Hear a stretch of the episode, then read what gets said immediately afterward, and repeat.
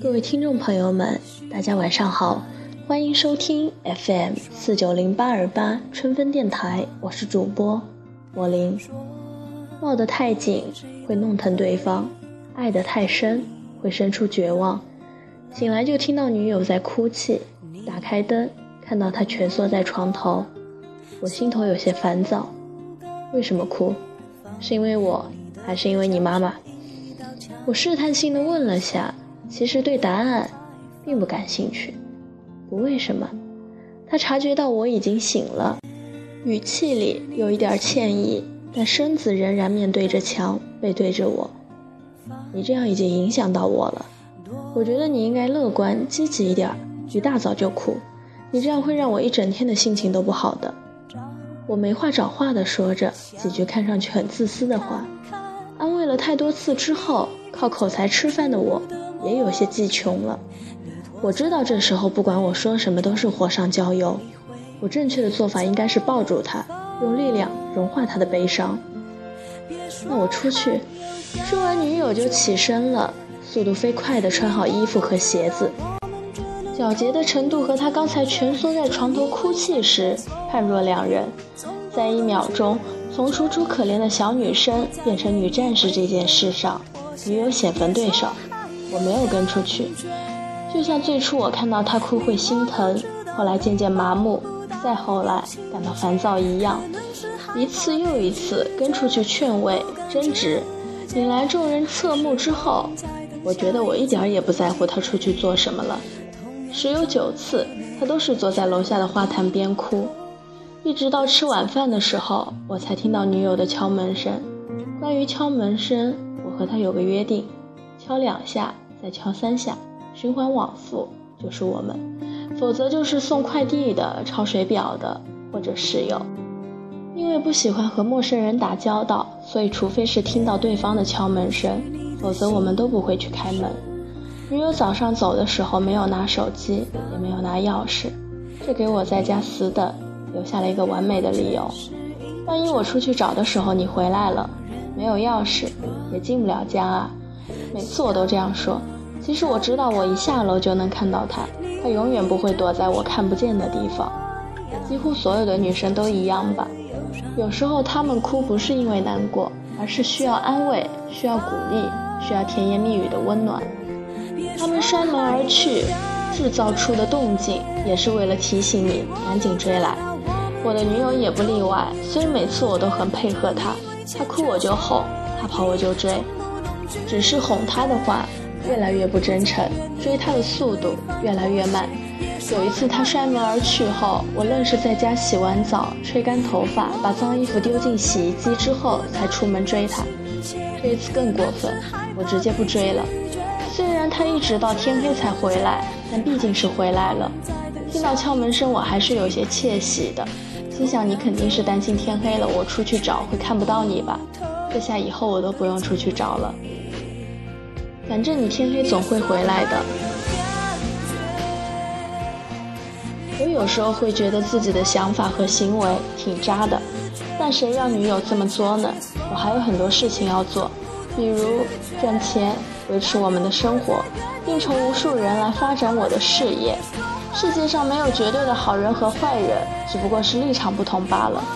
你眼中的渣，可能是别人眼中的花；同样，你眼中的花，也可能是大多数人眼中的花。每次心有所愧的时候，我都会找一大堆理由来安慰自己：宽以待己，严以律人。我们这个时代，很多人都是这样生活的。况且，我不认为那种天天围着女朋友买各种好吃的好玩的，哄女朋友开心的男人。就是好男人。作为穷二代，我没那么多时间。我估计很多穷屌丝都是这样想的。当然，也正是因为有这样的想法，穷屌丝才一直是穷屌丝。我就是个鲜明的例证。尽管我知道家和万事兴，不哄好女友就不会有好日子，也不会有好成就。但每次遇到女友哭泣的时候，我心里还是很希望她能自己好起来。我以为她看到我这样。很快会离开我，可是七年过去了，我们还是没有分手。虽然时间并不能证明两个人是相爱的，但毕竟一起度过了那么久，连吵架都成了习惯。在一起七年，他皱皱眉，我就知道他在想什么。但了解，并不能代表爱情。懂一个人和爱一个人始终是两码事儿。上面这堆话是我站在门后时想的。一门之隔的女友已经把二三二三这个节奏循环了无数次。我故意等到他敲门的速度明显变快，变得不耐烦才开门。我觉得他应该遭受这样的惩罚。结果一拉开门，我就惊到了。被他惩罚到的是我，不是他自己。他出去了一天，没有洗脸，没有喝水，没有吃饭，一直坐在花坛边哭。眼看天要黑了，他才站起来，活动下了麻掉的腿。然后毅然决然地去小区门口的理发店剪了个光头。你不是不在乎我吗？那我就剃个光头，看看你的反应。我明白女友的心思，愣了一会儿之后，我转身回了房间。女友跟在我身后，脸上已经没有了哀容，反而有一种报复成功的快感。她用什么也没有发生过的语调说：“我饿了，去做饭吧。”我煮了她最爱吃的番茄蛋面。这是我最拿手的，但炒鸡蛋的时候还是不小心把火开大了，鸡蛋糊了。放盐的时候还是手抖，放多了。过冷水的时候第一次烫到了手，我忍住疼，忍下所有情绪，默默吃完就睡了。糊了的鸡蛋放多的盐，出卖了我。我听到他洗碗的时候在哼歌，因为脸小，皮肤白皙，你有剪了光头也不难看的。但她毕竟是个女生，光头再酷也没有长发飘飘的时候好看。他知道我最喜欢他长发飘飘的样子。有一次，他瞒着我剪了个蘑菇头，都被我凶了很久。这一次直接剪光了，无疑是把刀插在了我最痛的地方。但我还是没有说分手，我气愤，甚至有些恨他。分手的念头却一直没有。等他洗完澡回到床上调戏我的时候。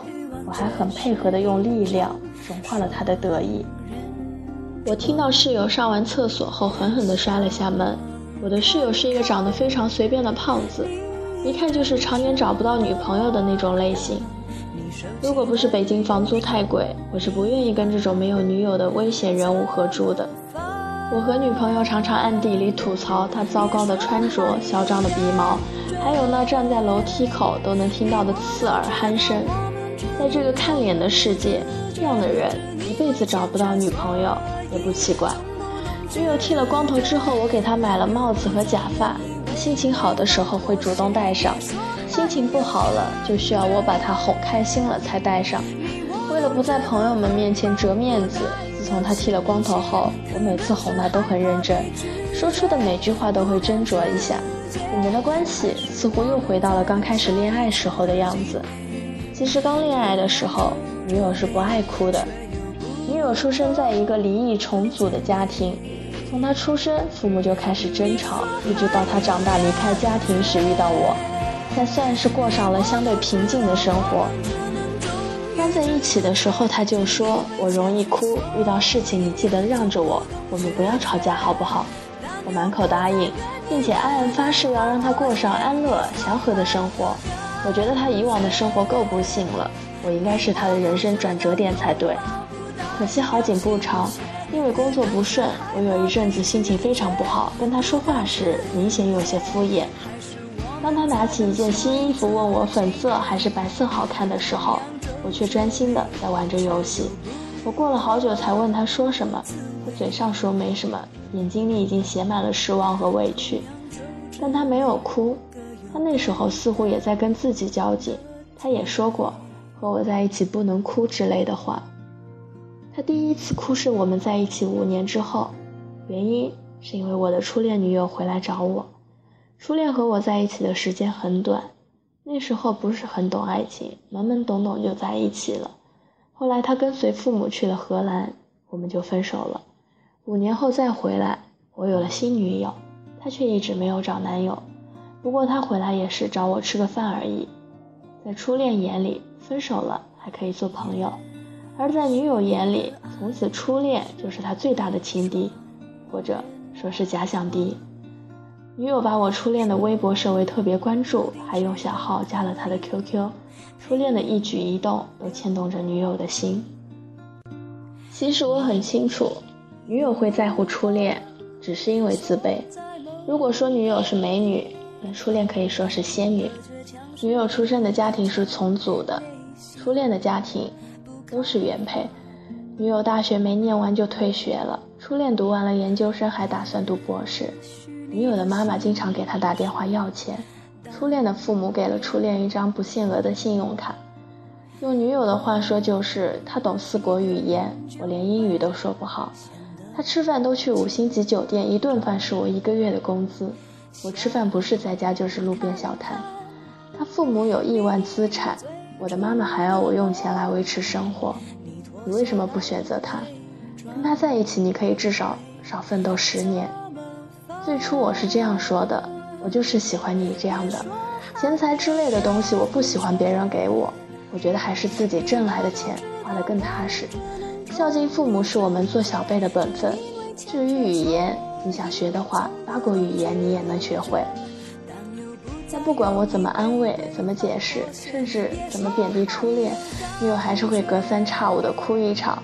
有一次我半夜醒来，听到她用方言在说梦话，模模糊糊。我听懂了，她哭泣的原因大多是因为看了我初恋更新的空间。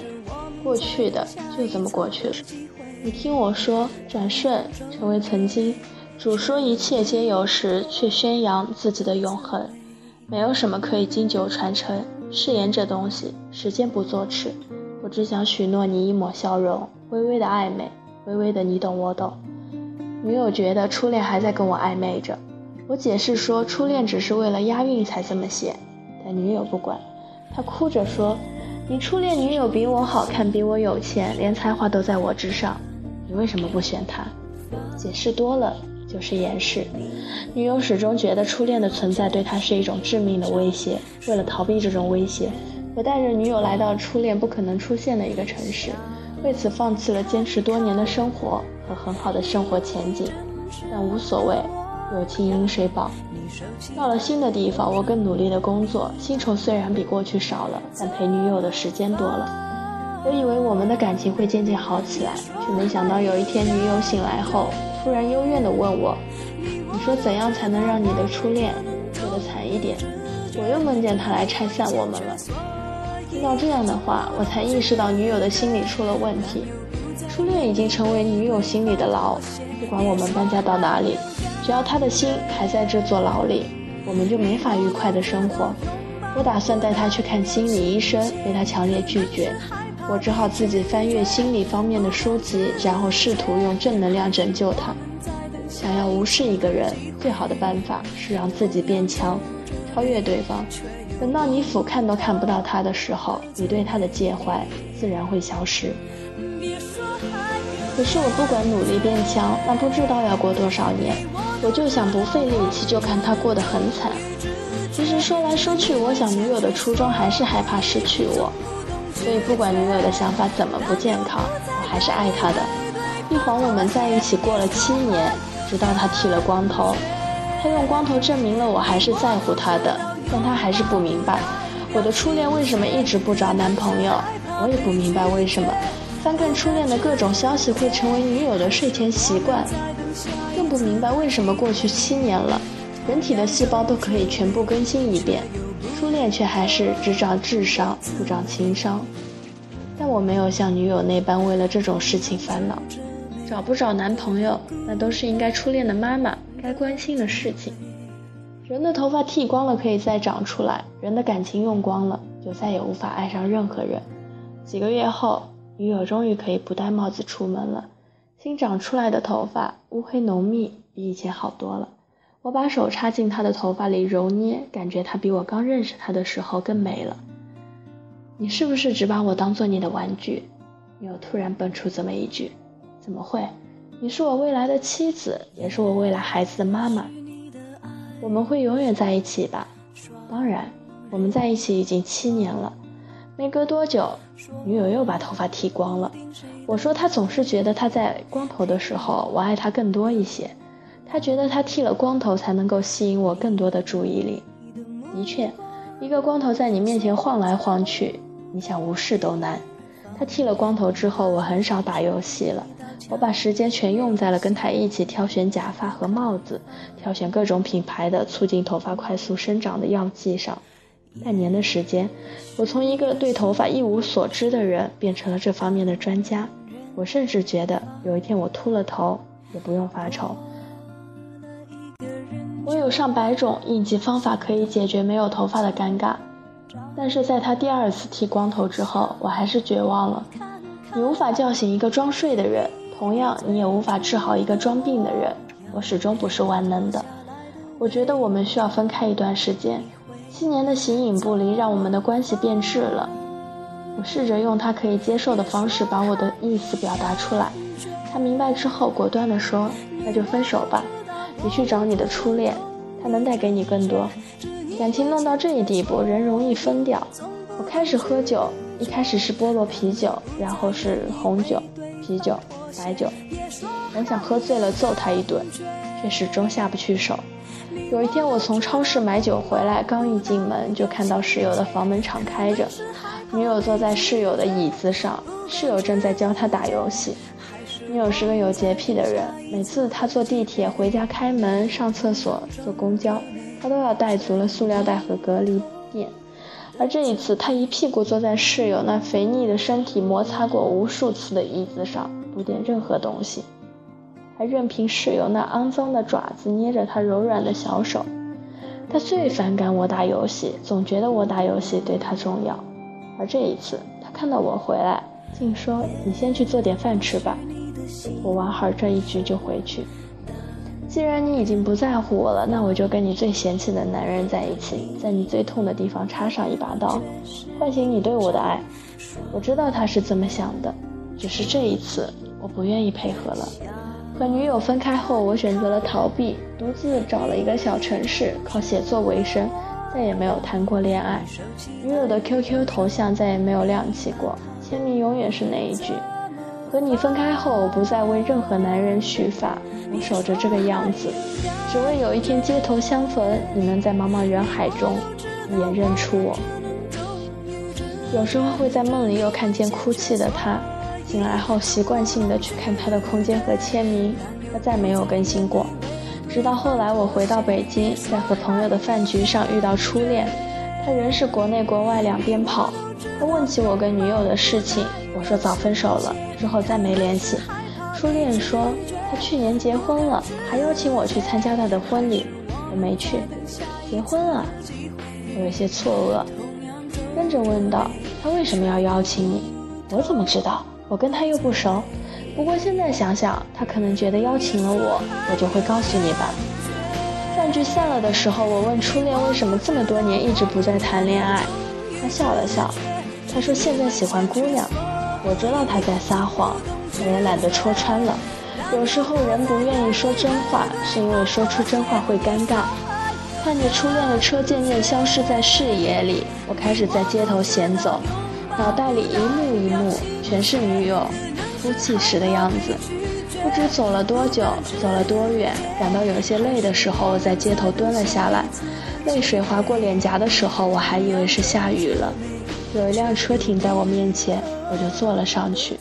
我让司机师傅先随便开着，我靠着窗户看北京的夜景，看一个一个我和女友去过的地方，街还是那样的街，店还是那样的店。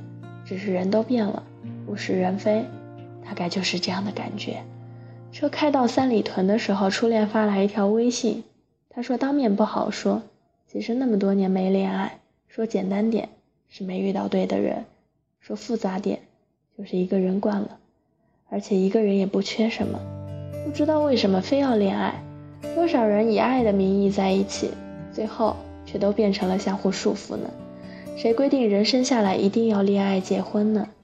这么说可能很多人不理解，所以这复杂的说法平时都懒得说。我没回复，过了一会儿，初恋又发了条微信，里面是女友的结婚照和女友的微信号。这么多年了，女友竟还保持着关注初恋一切消息的习惯，而初恋大概在第一次女友用 QQ 小号加他的时候，就猜出是女友了吧。我犹豫了下，还是加了。他立刻就通过了验证，但没有说话。我一条条看他发的朋友圈，有美景、美食，有老公，还有一个孩子，看上去很幸福的样子。他的头发也长到了我们热恋时的长度。原来分开后，他的生活并没有断过。不更新空间和签名，只是因为他开始用微信了。想了想，我还是把他删了。尘归尘，土归土吧。分开了就是分开了。当初分手时没挽留，现在出现也只是会给对方添堵。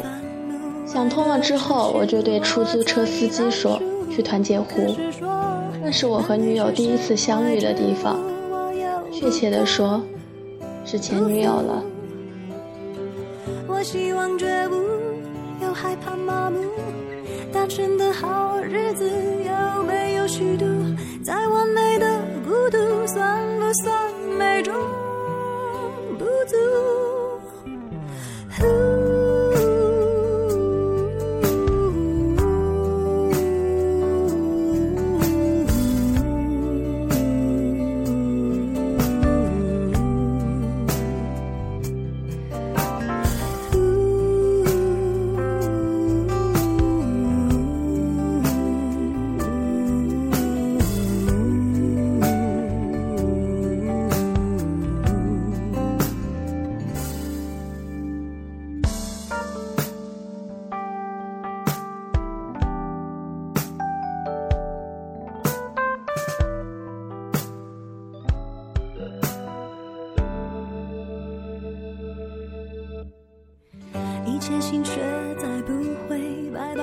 出，所有时间怎么过，由我做主。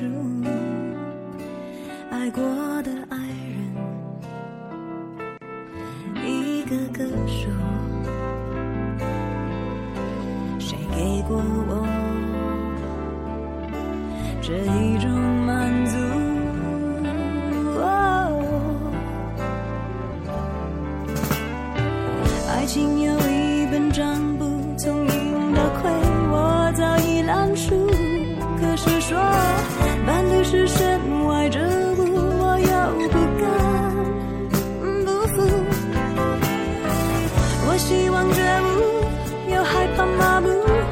单身的好